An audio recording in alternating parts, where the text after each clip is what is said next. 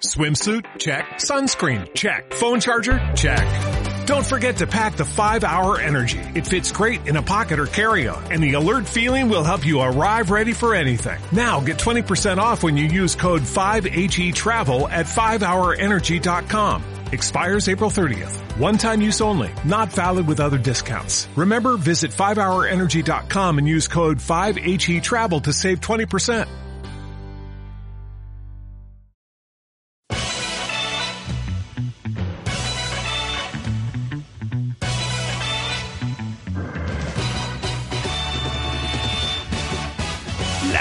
De maíz, el podcast de béisbol.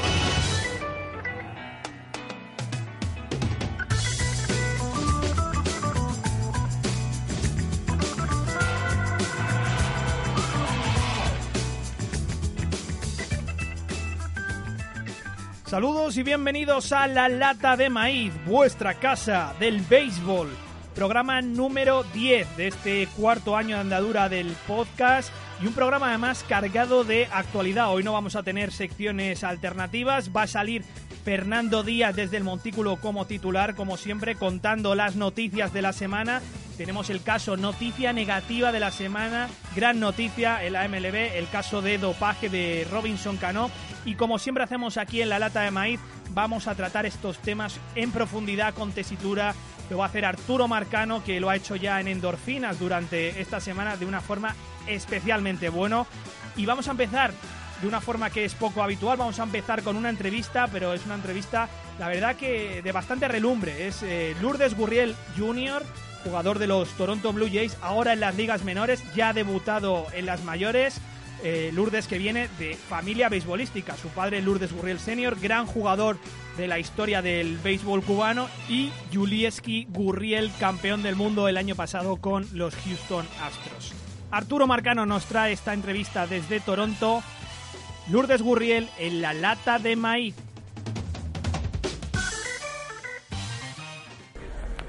Crucea con Lourdes Gurriel para la lata de maíz. O Junito, ¿de, de, de dónde viene el, sobrenombre, por cierto, para, para conocer la historia?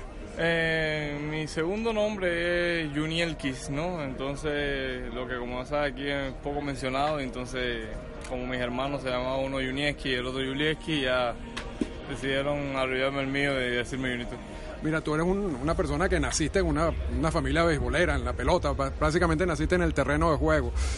¿Qué, ¿Qué, pensabas en esos años en Cuba acerca de la posibilidad de jugar en el béisbol de las grandes ligas?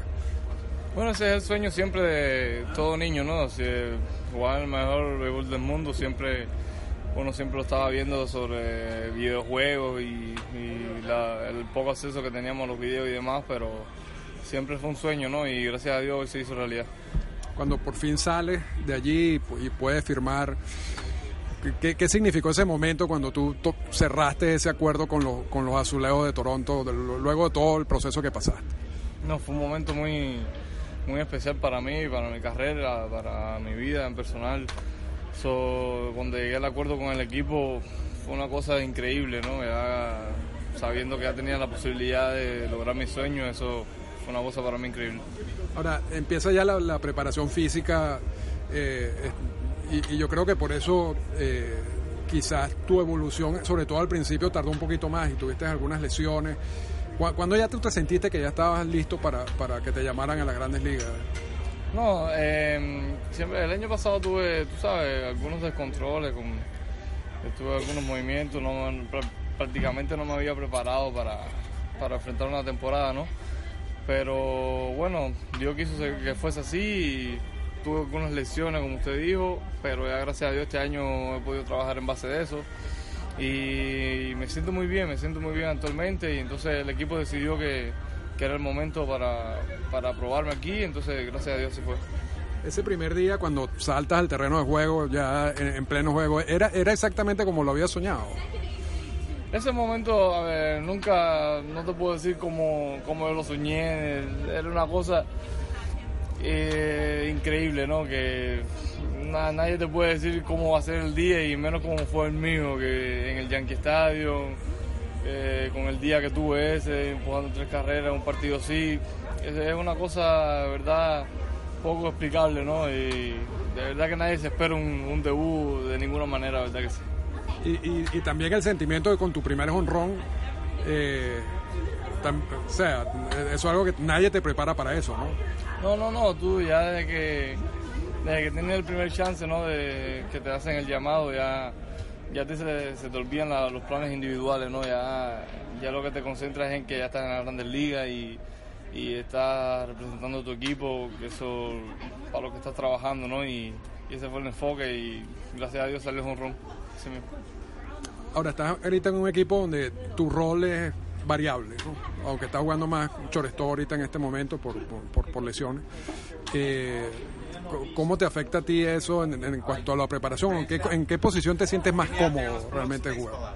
Bueno, mm, eh, como más cómodo estoy eh, haciéndole falta al equipo, que es lo que más, lo que más quiero, ¿no? Que, que se sientan útiles conmigo, que en lo que necesites, eso es una cosa que tengo yo, gracias a Dios, una virtud, que estoy disponible para la posición que sea, no, no importa el momento, yo para lo que necesite el equipo es, es mi, mi, principal prioridad y gracias a Dios tengo la virtud de, de desempeñarme en varias posiciones y, así mismo estoy. No, no te puedo decir exactamente una, una posición exacta porque desde, desde que estaba en Cuba ya me había dedicado a jugar varias posiciones.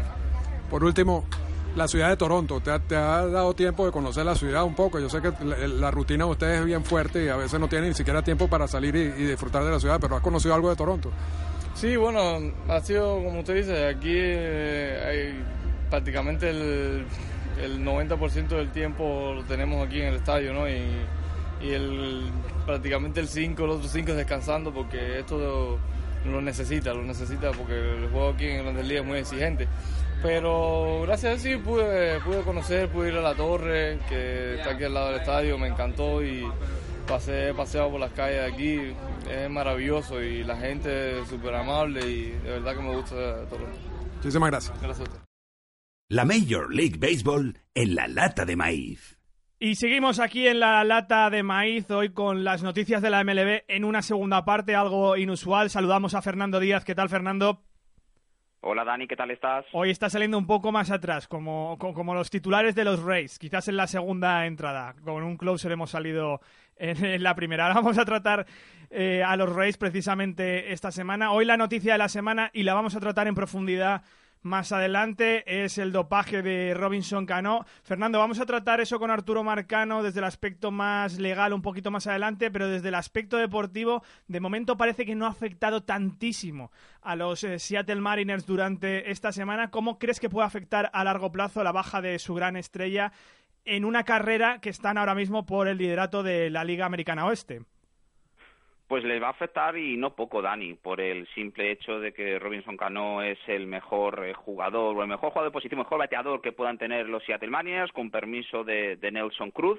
Es verdad que eh, apenas llevamos una semana de, por un lado, la lesión, es que prácticamente ha sucedido de forma simultánea, ¿no? Es decir, tanto lo que fue la, el, ese hit by pitch con la fractura en el índice de, Robinson Cano, como luego eh, la posterior noticia de su dopaje, esa sanción de 80 partidos, a medio y sobre todo largo plazo es un severo contratiempo para los eh, del estado de Washington. Hay que tener en cuenta que Cano no solo es un bastión, además es un modelo de durabilidad a lo largo de los años. Eh, prácticamente una ausencia prolongada no sucedía desde el 2006.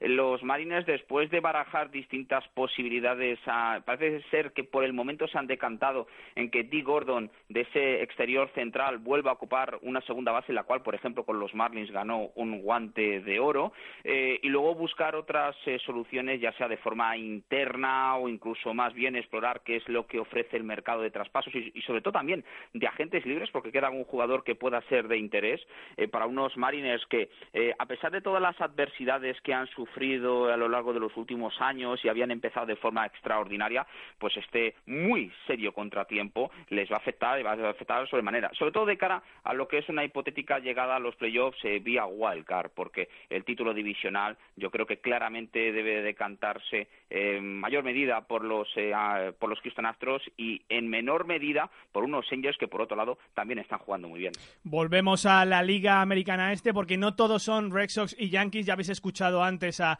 Lourdes Gurriel, jugador de los Toronto Blue Jays. Siempre hablando de Boston y de Nueva York, pero hay que hablar de los otros tres equipos, Fernando. La situación actual de los Baltimore Orioles con un mal, muy mal comienzo de temporada y que parece que no va a remontar a mucho más. La mala situación de los Toronto Blue Jays ya por debajo del 50% de victorias. En ambos casos pone a sus dos estrellas prácticamente en el mercado de verano, tanto a Manny Machado como a Josh Donaldson. Y por otro lado, Fernando, los Tampa Bay Rays en plena remontada, ya coqueteando con ese 50% de victorias que han tenido la noticia esta semana con esa novedad. Yo no sé si tú lo habías visto antes, salir a un closer eh, jugando como titular en la primera entrada y luego ver jugar a, a los titulares. Yo por lo menos no lo recuerdo. No, es muy difícil ver una situación así. Nos comentaba vía Twitter eh, Ramiro Blasco que en ocasiones también en época eh, universitaria o incluso en high school, creo que era universitaria lo que hacía mención Ramiro, eran eh, hasta cierto punto habitual, alguna vez ocurría. Bueno, esto es la MLB, son las grandes ligas y esto no suele ser lo más habitual, más allá de, por ejemplo, pues algún tipo de contratiempo de última hora y ya de por sí, pues ya de eso está pues la preparación previa por parte de los managers. Esto es muy, muy poco habitual. Sobre si va a marcar tendencia, eh, de hecho hubo un eh, interesante debate también a través de las redes sociales sobre si esto, eh, más allá del pues, mayor peso específico que están eh, corriendo las, eh, los aires sabermétricos en este deporte sobre si esto podría eh, ser pues el inicio de una nueva era no lo veo tanto es decir es una situación interesante no lo voy a negar pero los Rays son un caso especial en ese sentido hay que recordar las lesiones bastante graves por parte de dos de sus mayores promesas y que iban a contar mucho de cara a la temporada regular con lo cual Kevin Cass en ese sentido tiene que ser creativo eh, la primera vez le salió francamente bien con Sergio Romo, iniciando tanto lo que fue el sábado como el domingo. En la segunda vez, pues no tanto ante el empuje de estos Angels. Pero eh, no deja de ser una línea de actuación interesante por parte de los, de los Tampa Bay Rays, que están eh, intentando recuperarse de un aciago horrible inicio de temporada, cosa que por supuesto los Orioles no van a ser capaces. Los Blue Jays están jugando bastante mal, especialmente ante su público en los últimos tiempos, y esto puede hacer, al igual que por ejemplo Mike Mustakas, tercera base de los Kansas City Royals, que haya eh, tres jugadores que algunos de ellos, o en el caso de Manny Machado, eh, Josh Donaldson y el propio Mustakas, puedan jugar tercera base bien parte de o en la posición de shortstop y eso abre casi un infinito eh, universo de posibilidades de cara a este mercado veraniego que se va a tornar realmente muy muy interesante, Dani. Vamos a ver si en ese mercado veraniego van a estar activos Los Ángeles Dodgers. Situación del paciente Fernando, nos vamos al oeste. ¿Cómo están los Dodgers que han llegado a estar en la semana pasada a 10 partidos del 50% de las victorias? Han remontado en el final de semana con cuatro victorias consecutivas, con un gran desempeño, por cierto, en casa de los Washington Nationals, y quizás también el paciente que empieza a estar con ciertas lesiones son los Arizona Diamondbacks, que han ganado un partido de los últimos diez, y encima con la mala noticia, Fernando, de uno de sus jugadores estrella, AJ Pollock, que estará lesionado entre un mes o dos, quizás, como máximo. Sí, la verdad es que los Diamondbacks han sufrido serios contratiempos a lo largo de esta temporada. Lo que tú mencionas de AJ Pollock, un poco más atrás en el tiempo, lo de Taiwan Walker, esa eh, cirugía tomillón, adiós a todo el 2018. Y también por parte de Robbie Ray, ¿no? Ese All-Star que estuvo realmente excepcional en la temporada anterior, eh, rayando a un altísimo nivel y que una lesión muscular le tiene ahora mismo en el, en el dique seco. Eh, esto no es ni más ni menos que las clásicas rachas, los picos y valles que suele haber en la, en la temporada. Eh, también eh, te puedo asegurar y confirmar eh, desde todos los puntos de vista que si en un momento dado del mes de mayo tú me dices que los Dodgers y los Marlins iban a tener idéntico récord, no te hubiera creído. Hubiera, te hubiera dicho que, por supuesto, que, que, eso no puede ocurrir. Bueno, pues ese es el universo de la MLB, en el cual pues prácticamente casi cualquier cosa puede ocurrir. Es lo que les ha pasado precisamente a los Dodgers, que después de tocar fondo, y es que fíjate contra qué equipos, los Cincinnati Reds y los Miami Marlins, sí que parece que vuelven a coger algo de impulso. No es casual que el regreso de Justin Turner también haya anclado, haya cimentado más lo que es un eh, turno de bateo que es bastante mejor de lo que nos han mostrado. Y luego también, eh, más allá de otra nueva, eh, otros nuevos problemas por parte de Rich Hill con una ampolla en, en su mano izquierda, es la noticia de que Clayton Kershaw, la sesión del bullpen ha sido buena, va a haber otra, y luego va a haber o va a ser interesante ver cuál es la valoración que hacen los Dodgers de cara a partidos de rehabilitación y sobre todo un pronto pronto regreso del fabuloso pitcher tejano al cual pues prácticamente pues todos estamos anhelando.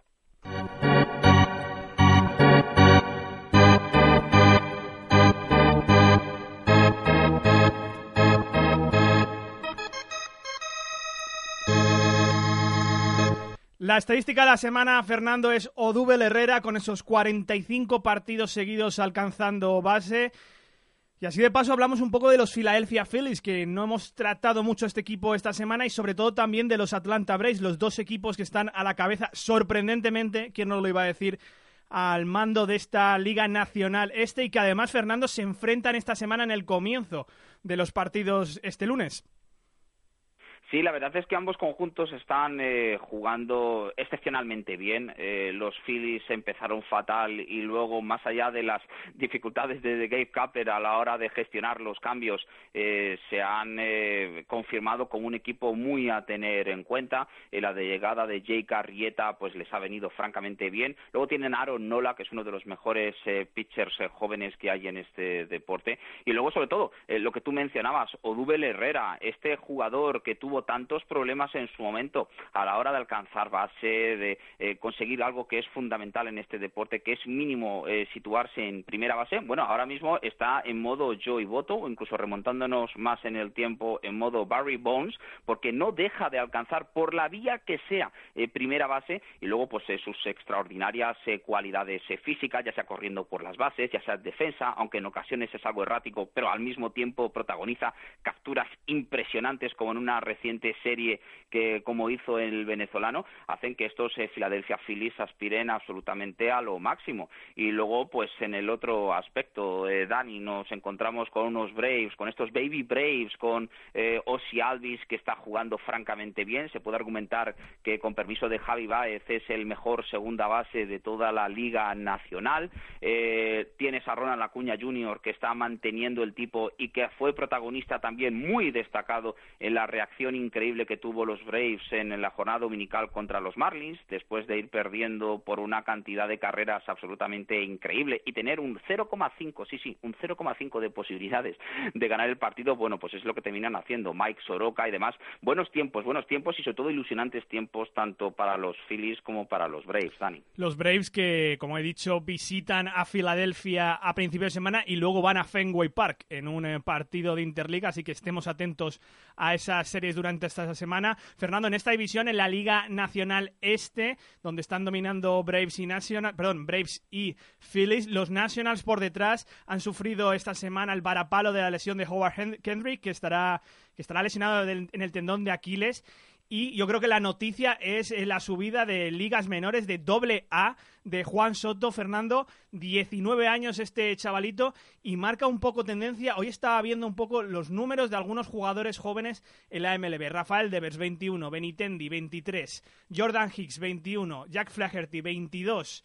Gleyber Torres 21, Miguel Andújar 23 y has hablado ya de, de Alvis y de Ronald Acuña, Cody Bellinger 22. No sé si te da la sensación que hay una tendencia a subir a los jugadores aún más jóvenes de lo que se hacía antes.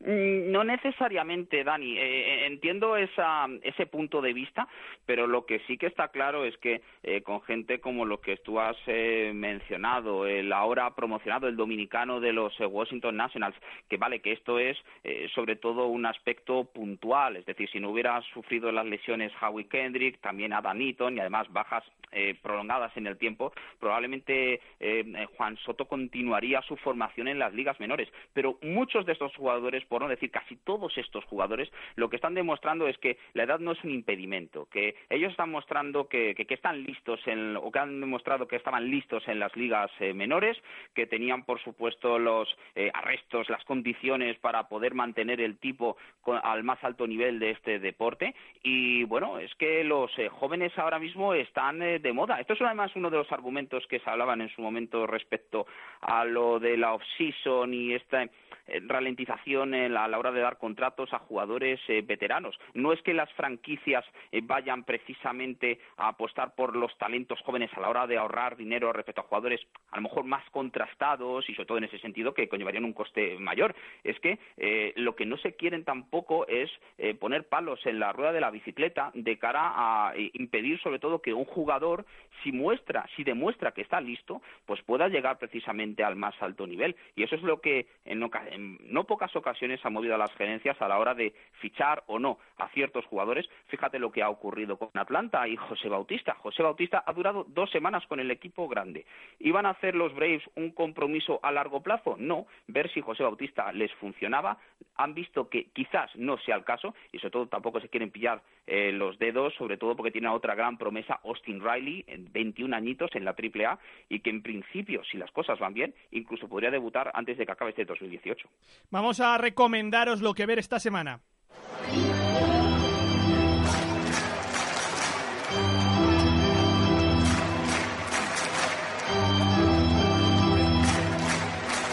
Fernando, hemos hablado de los duelos de Atlanta, que tiene una semana complicada. Los Angels visitan el Bronx durante el fin de semana, pero quiero prestar especial atención a la semana de los Cleveland Indians y sobre todo centrarnos, Fernando, en la Liga Americana Centro, porque no hay ningún equipo por encima del 50% de victorias. Esta semana Cleveland va a visitar Chicago en la reedición de las Series Mundiales 2016 y luego recibe a Houston. Cleveland que está ahora, Fernando, 22-23. Quizás con la crisis de los Dodgers no apunta nadie a los problemas de los Indians, pero es que un equipo como Detroit, que no tenía ninguna pinta de hacer nada este año, está solo a 2,5 partidos del liderato con un 20-26. ¿Qué está pasando en esta Liga Americana Central?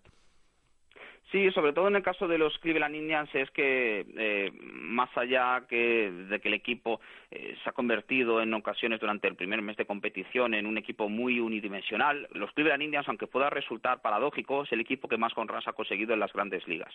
Es decir, la capacidad que tenían de poder sacar la pelota del campo eh, incluso ha excedido todas las expectativas, pero el equipo no ha alcanzado como bloque, como tal, como unidad, quizás todas las veces mínimo primera base como se esperaba y luego sobre todo el bullpen ha sido un auténtico espanto. La baja de, Andrew Miller durante ese tiempo, que tampoco es que haya sido mucho, ha hecho que, el, prácticamente pues el castillo de naipes se, viniera abajo. Eh, muchos jugadores no están al mismo nivel que en años anteriores, que han notado la baja de Brian Shaw. No, quedo, no, me queda ni la más mínima duda. Esto lo que puede hacer es que Cleveland Indians quizás tenga que reevaluar sus opciones. Eh, es pronto para eh, orquestar cualquier tipo de traspaso, cualquier tipo de operación. Pero lo que sí está claro es que los Indians quieren y sobre todo tienen margen de mejora porque incluso después de su eh, horroroso inicio, porque un récord negativo para un equipo tan bueno como, como es la tribu eh, es algo que es eh, precisamente aberrante y confían con que con las piezas que tengan más quizás quizás algún refuerzo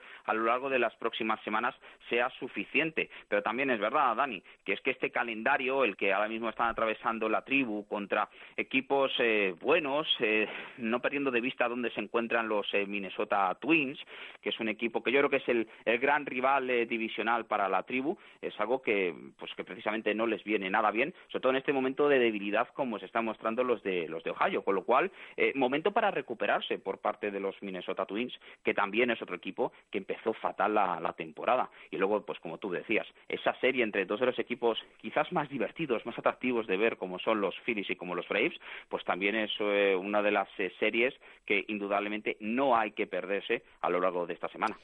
No te vayas, Fernando, que tenemos pregunta de un oyente. Como ya sabéis, podéis contactarnos a través de nota de voz de WhatsApp en el más 34 665 92 36 55.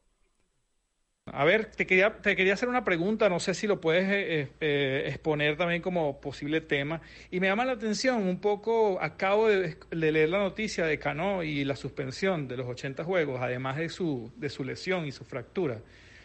La pregunta sería, ¿qué hace un pelotero en esos juegos de suspensión o en, esos, en esas listas de eh, discapacitados, el list?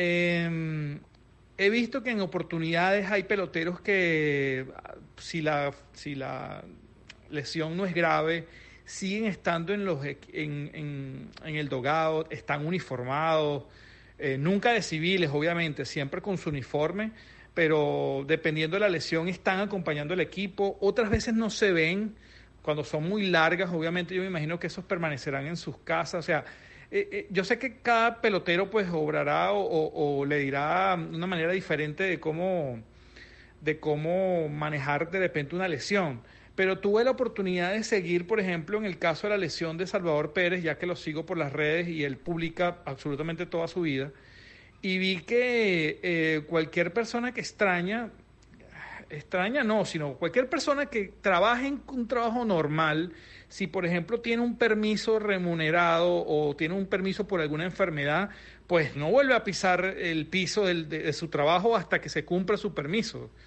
eh, te pongo un ejemplo, 15 días de enfermedad porque tiene una fractura, pues bueno, se va a su casa a recuperarse esa fractura y regresa a los 15 días, ¿no? Pero, por ejemplo, en el caso de Salvador Pérez, vi que en pocas semanas, en pocos días después de la, creo que la ruptura de los ligamentos que tuvo, ah, este, se estaba haciendo masajes con el fisioterapeuta, estaba trabajando eh, arrodillado con los tendones, o sea, el trabajo no para, pienso que no para. De repente uno puede pensar, bueno, está en lista de 60 días de, lesión y nada, se desaparecen, se van a sus casas, van a ver a, se ponen a jugar PlayStation, a disfrutar de su familia y listo. Y resulta que no es así. Eh, y eso uniendo un poco el punto de las recientes declaraciones de Ichiro, que decía que él no puede imaginar que estaba sumamente incómodo porque él no puede imaginar su vida sin béisbol. Y obviamente pues sabemos la leyenda que es Ichiro. Entonces me llama la atención eso, cómo trata o cómo en el caso de suspensiones o en el caso de lesiones, cómo, cómo, cómo lo, cómo, cuál es la política de repente de un, de, un, de un equipo y cómo lo asume un pelotero, dependiendo del tipo de lesión esa más que todo es la, la, inquietud. De repente pudiera ser algún tema importante. Saludos desde acá, desde Florida, el cuasi comentarista de la lata de maíz. Saludos, hermano. Saludos, Dani. Un placer escucharte siempre por aquí, Freddy Delgado desde Florida, que por cierto nos decía Freddy dentro de unas semanas va a estar en el Yankee Stadium, así que esperaremos fotos que vamos a retuitear desde arroba la lata de maíz y audios del ambiente en el Bronx para escuchar en el programa. Fernando, respuesta para Freddy. Bueno, la verdad, lo primero de todo, que respecto a esa visita al Yankee Stadium, envidia de la mala, la que nos eh, va a dar, como no puede ser de otra, de otra manera, y nos hablaba de, casos distintos, de cómo emplean ese tiempo los jugadores cuando están en, esa disabled list, lista de eh, impedidos, lista de lesionados, eh, el, el, término que queramos utilizar en ese sentido. Bueno, hay que diferenciar y sobre todo enmarcado en el caso de, de, Robinson Cano. Eh, todo jugador que, por ejemplo, esté lesionado, mm, en no pocas ocasiones, y si para ello, por ejemplo, recordar esa pelea que hubo eh, hace unas cuantas semanas, eh, bueno, de hecho en el mes de abril, entre los Boston Red Sox y los New York Yankees, como incluso jugadores que estaban en la lista de lesionados de los Boston Red Sox, pues claro, estaban en el, en el banquillo, en el dugout con sus compañeros y acudieron prestos y raudos a defender sus intereses. no solo, a lo mejor en los partidos en los cuales estás en casa, eh, esos jugadores incluso, porque no dejan de ser una gran familia, acompañan a sus compañeros, reciben el tratamiento por parte de los servicios médicos y de los fisios y demás de cara a seguir con su recuperación y luego ya otra cuestión, sobre todo teniendo en cuenta cuál sea el estado de su lesión, en qué momento se encuentre esa recuperación, pues viajan con el equipo o no. No es, de no es extraño precisamente que incluso en ese road trip, en esa gira que por ejemplo un equipo como los Red Sox o como los Yankees de la costa este vayan a la costa oeste, pues veamos a jugadores que están en la lista de lesionados que todavía no están preparados para esos partidos de rehabilitación necesarios para coger ese punto de forma y volver a lo que es el ritmo de pues eh, pueden estar acompañando a sus compañeros. Ahora bien, en el caso de, de Robinson Cano y esa sanción que ha, eh, supone sus 80 partidos y el adiós también a una hipotética participación en eh, época de postemporada.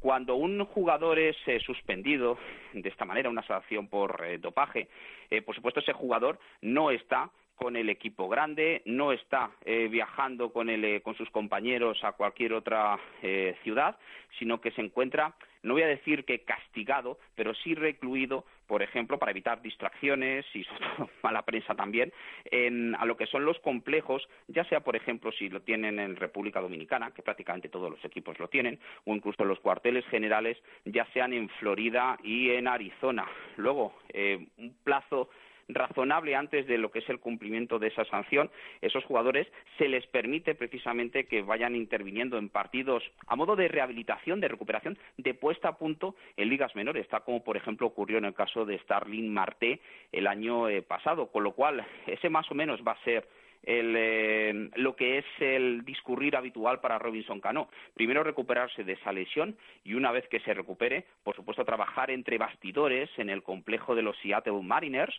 y posteriormente, pues cuando el equipo lo estime oportuno y esté a punto de cumplir esos 80 partidos de sanción, pues el dominicano le veremos participar en, eh, en partidos de rehabilitación con el equipo de la AAA de la franquicia de la ciudad de Esmeralda. Pues contestada queda la pregunta, Freddy. No os cortéis en enviarnos preguntas a nuestros expertos porque estamos encantadísimos de resolver vuestras dudas sobre el deporte de la pelota. Fernando, como siempre ha sido un placer. Te veo el próximo lunes. Un abrazo. Nos vemos, Dani. Un abrazo. Hasta luego. Vive el béisbol en la lata de maíz. Y seguimos aquí en La Lata de Maíz, vuestro podcast de béisbol, y seguimos en la sección de noticias que hoy no vamos a, a terminar y de hecho va a hacer terminar el programa con uno de los asuntos más peliagudos que ha visto el béisbol en los últimos años, el dopaje de Robinson Cano. El dominicano se descubría esta semana que tuvo un caso de dopaje atrás en, eh, en invierno por una sustancia, un diurético que en teoría encubría una sustancia dopante y es una pena, la verdad, que ocurran este tipo de cosas en nuestro deporte que tanto queremos. Lo mancha de alguna manera y sobre todo una pedazo de estrella como es eh, Robinson Cano, con un contrato multimillonario con los Seattle Mariners. Habéis escuchado esta semana muchas noticias. Yo creo que lo mejor que hemos podido ver en cuanto a análisis es lo que ha hecho Arturo Marcano. Lo habéis escuchado antes con eh, la entrevista a Lourdes Gurriel el análisis que ha hecho en endorfinas sobre el dopaje de Cano. Así que, como siempre, eh, Arturo, que es colaborador de este programa, le hemos llamado allí por Toronto para que nos lo cuente, para que nos lo machaque y nos lo mastique, nos entendamos de forma perfecta qué ha ocurrido con el dopaje de Robinson Cano. ¿Qué tal, Arturo? ¿Cómo estás? Hola Dani, siempre un placer estar aquí en la lata de maíz. Y, te repito, y yo sé que lo he dicho varias veces, me siento muy contento de ver la cantidad de comentarios positivos en las redes sociales sobre la lata de maíz y, bueno, en, enhorabuena, pues y, yo creo que seguirán creciendo porque realmente el contenido y, yo soy parte de todo esto, de, todo ese proyecto de la lata de maíz, es, único y es, eh, es, algo que realmente uno poco consigue ¿no? hoy en día a nivel de béisbol. Muchas gracias. Y eh, la lata de maíz y endorfinas de la mano siempre, endorfinas que ha tenido un episodio esta semana. Ha tenido dos, de hecho. El primero de ellos es explicando todo el asunto Cano, Arturo, donde además ha tenido bastante eco, bastante repercusión. Tú lo has explicado de forma que lo entienda todo el mundo. Por eso te llamo hoy. Y, eh, y sobre todo para hacerte preguntas nivel usuario, porque la gente ve un dopaje y dice, bueno, este jugador se ha dopado directamente, pero vamos a explicar a la gente que el dopaje viene de invierno, es un test que se hace de invierno y eh, Cano da positivo por un diurético que en teoría los diuréticos muchos atletas los consumen para encubrir el consumo de una sustancia prohibida, ¿correcto? Correcto. Y, la política antidopaje tiene distintas partes y, distintas secciones para eh, lidiar con distintos usos. Eh, el uso de sustancias prohibidas más común y más normal, el que uno eh, frecuentemente ve en los medios, es, por ejemplo, cuando un pelotero, un jugador, consume un esteroide. Y entonces, cuando sale positivo por ese esteroide, a pesar de que tiene un proceso de apelación, realmente las apelaciones en esos casos son, es muy difícil de ganarlas, porque la presencia del esteroide en el cuerpo ya, ya, es suficiente. Así que en esos casos lo único que podría hacer un jugador en dado caso es retar el protocolo, la, eh, como hizo Ryan Brown en, el primer momento, y de hecho ganó en, esa oportunidad.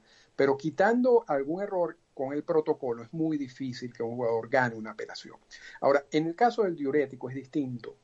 eh, los diuréticos, en este caso el, examen de, de Cano fue en diciembre, que salió positivo por un diurético muy poderoso, eh, que realmente hablando con médicos, primero que es un diurético que está muy vinculado al área del dopaje por muchos años. No, no, eh, es común usarlo. Sí, es como algo conocido entre los atletas. Es correcto, es correcto, este, porque es muy poderoso y es muy efectivo para limpiar el cuerpo de cualquier rastro de, sustancia prohibida que, el jugador consuma.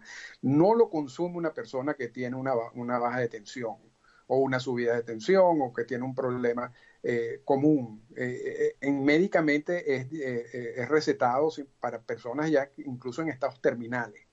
entonces no, no es que es un, cualquier medicamento. Es un medicamento que tiene unas características muy, muy, muy particulares.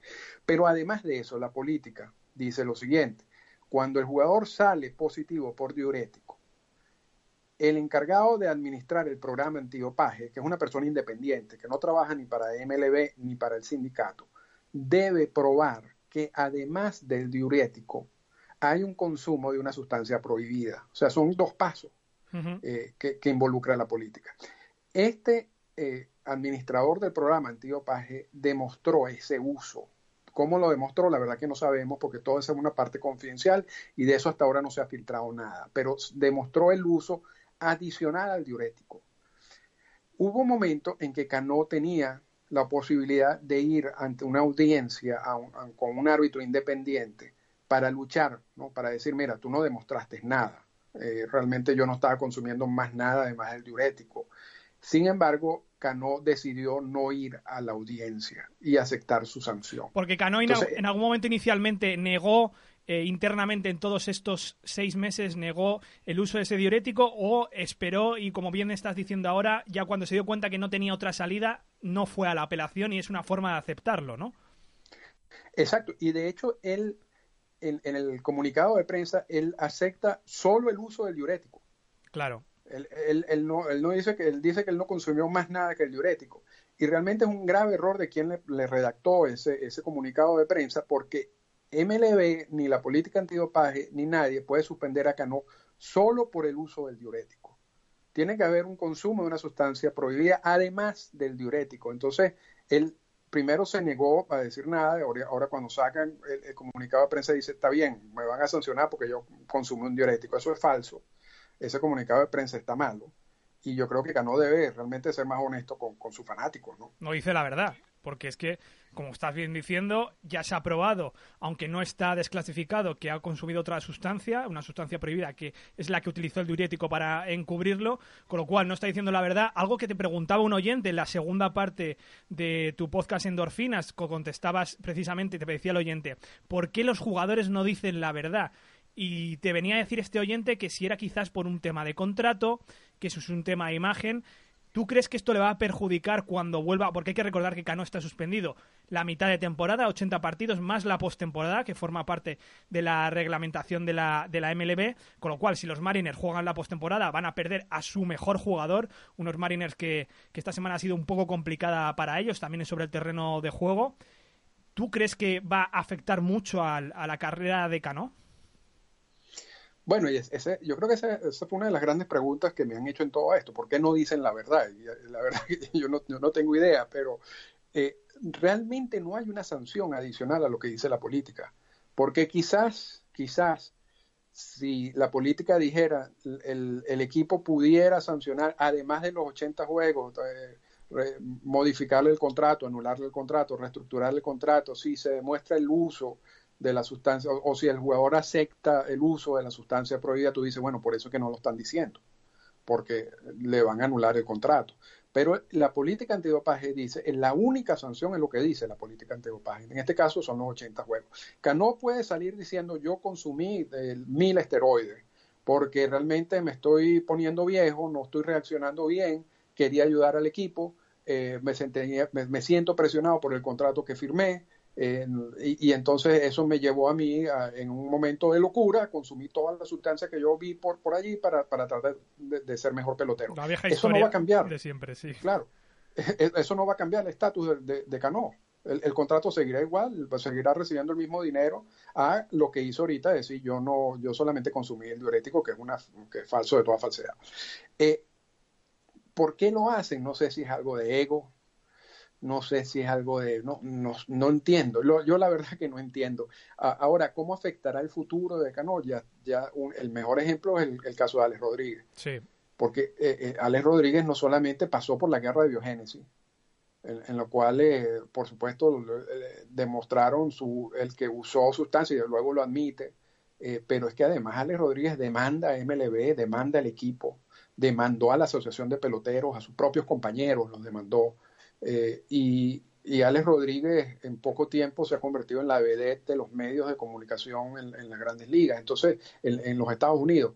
Entonces yo, yo no sé qué, yo no sé, yo depende mucho de lo que haga Cano de aquí en adelante para tratar de reconstruir su imagen, aun cuando eh, realmente el fanático en términos generales yo creo que tiene memoria corta.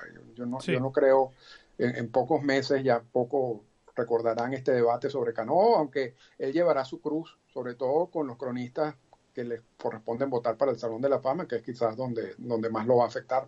Sí, y no sé si de cara a la MLB, porque esto es un gran shock para los aficionados a la pelota en todo el mundo, los que seguimos particularmente la Major League Baseball, es el gran shock yo creo sobre todo desde el caso de, de Alex Rodríguez, quizás no es, eh, no es la época, Arturo, de, de, la época de los esteroides, de aquella era, pero que no salían tantos escándalos, pero claro, estamos hablando de un jugador que es un héroe en República Dominicana, es el líder de su equipo y que hasta hace dos, tres años era el mejor pagado de la MLB, que se fue de los Yankees a Seattle con un contrato de 300 millones. No sé si crees que de alguna manera nos mancha demasiado el deporte o nos hace quizás dar unos pasitos para atrás con todo lo que habíamos avanzado en los últimos años.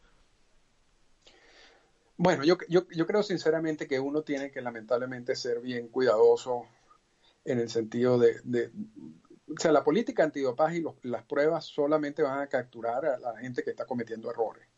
Porque si tú quieres consumir y, tienes apoyo de médico y, sabes cómo hacerlo, lo más posible es que no salgas positivo. Eh, o sea, las pruebas no son 100% confiables. Eh, y el caso de Cano es un ejemplo.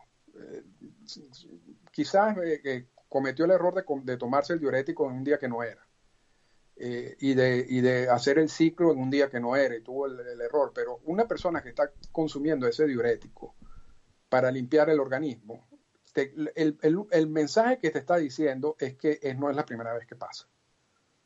Ese es el mensaje que tú estás recibiendo.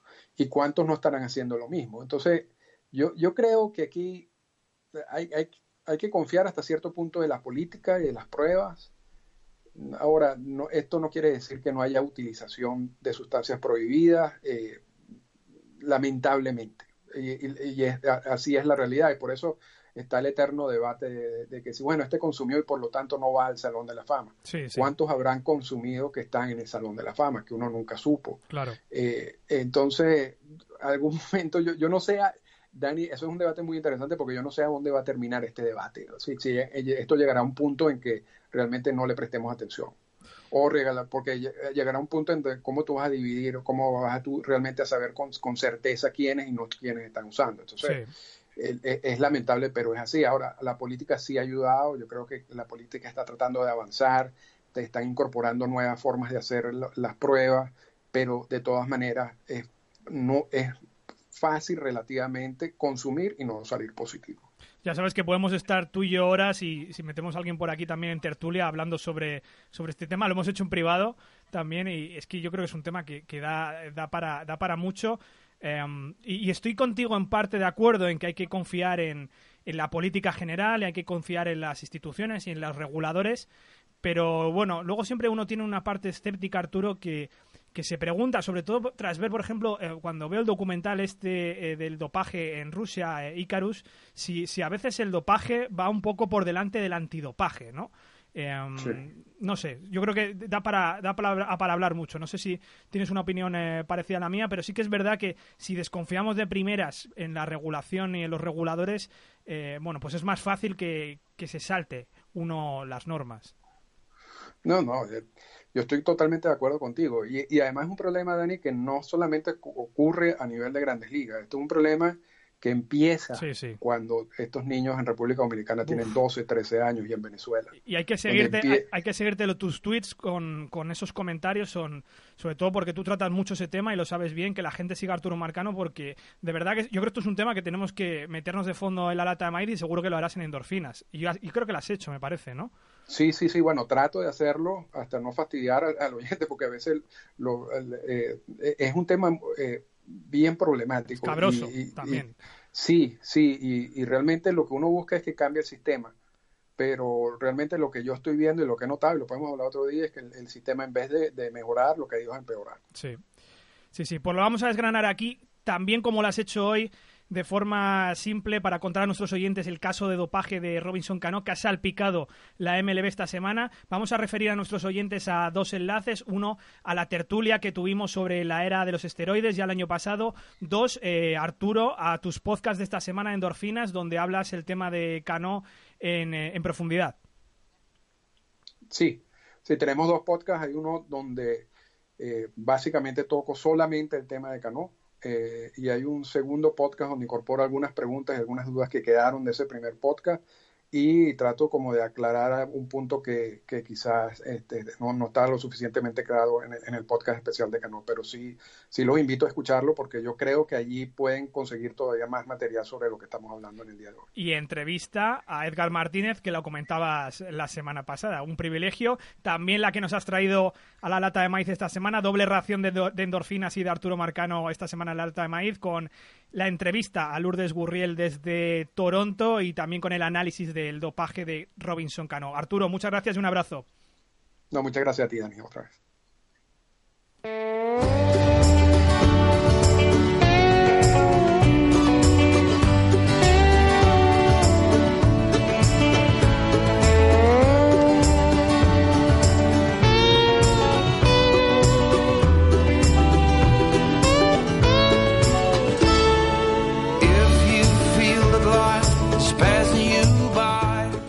Que muchas felicitaciones hemos recibido esta semana por el programa y tertulia de la semana pasada sobre una liga monotemática de strikeouts y home runs y me doy cuenta además que os gusta mucho el formato tertulia.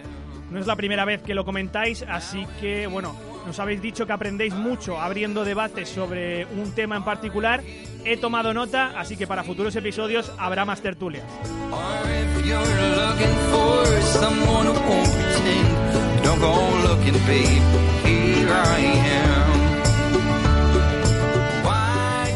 Que disfrutéis de esta semana de béisbol, que disfrutéis de la vida, saborear de estos momentos de pelota que ya vienen en verano, que para mí personalmente es la época del año donde se disfruta más el béisbol.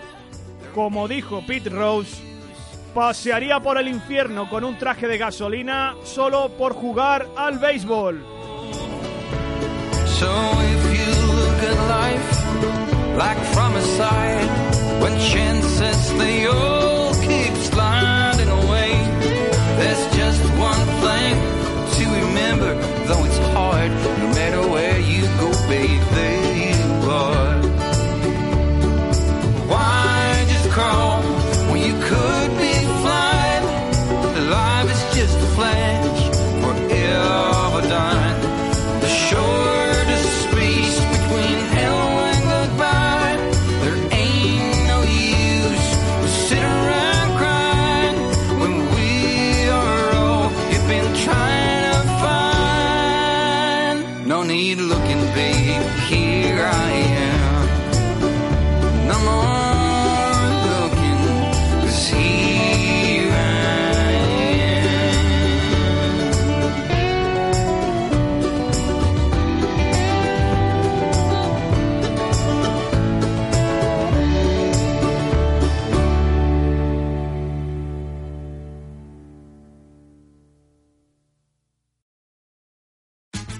Tax day is coming. Oh, no. But if you sign up for Robinhood Gold's IRA with a 3% match, you can get up to $195 for the 2023 tax year. Oh, yeah. Sign up at Robinhood.com slash boost by tax day to get the biggest contribution match on the market. Subscription fees apply. Investing involves risk. 3% match requires gold for one year from first match. Must keep IRA for five years. Robinhood Financial LLC member SIPC.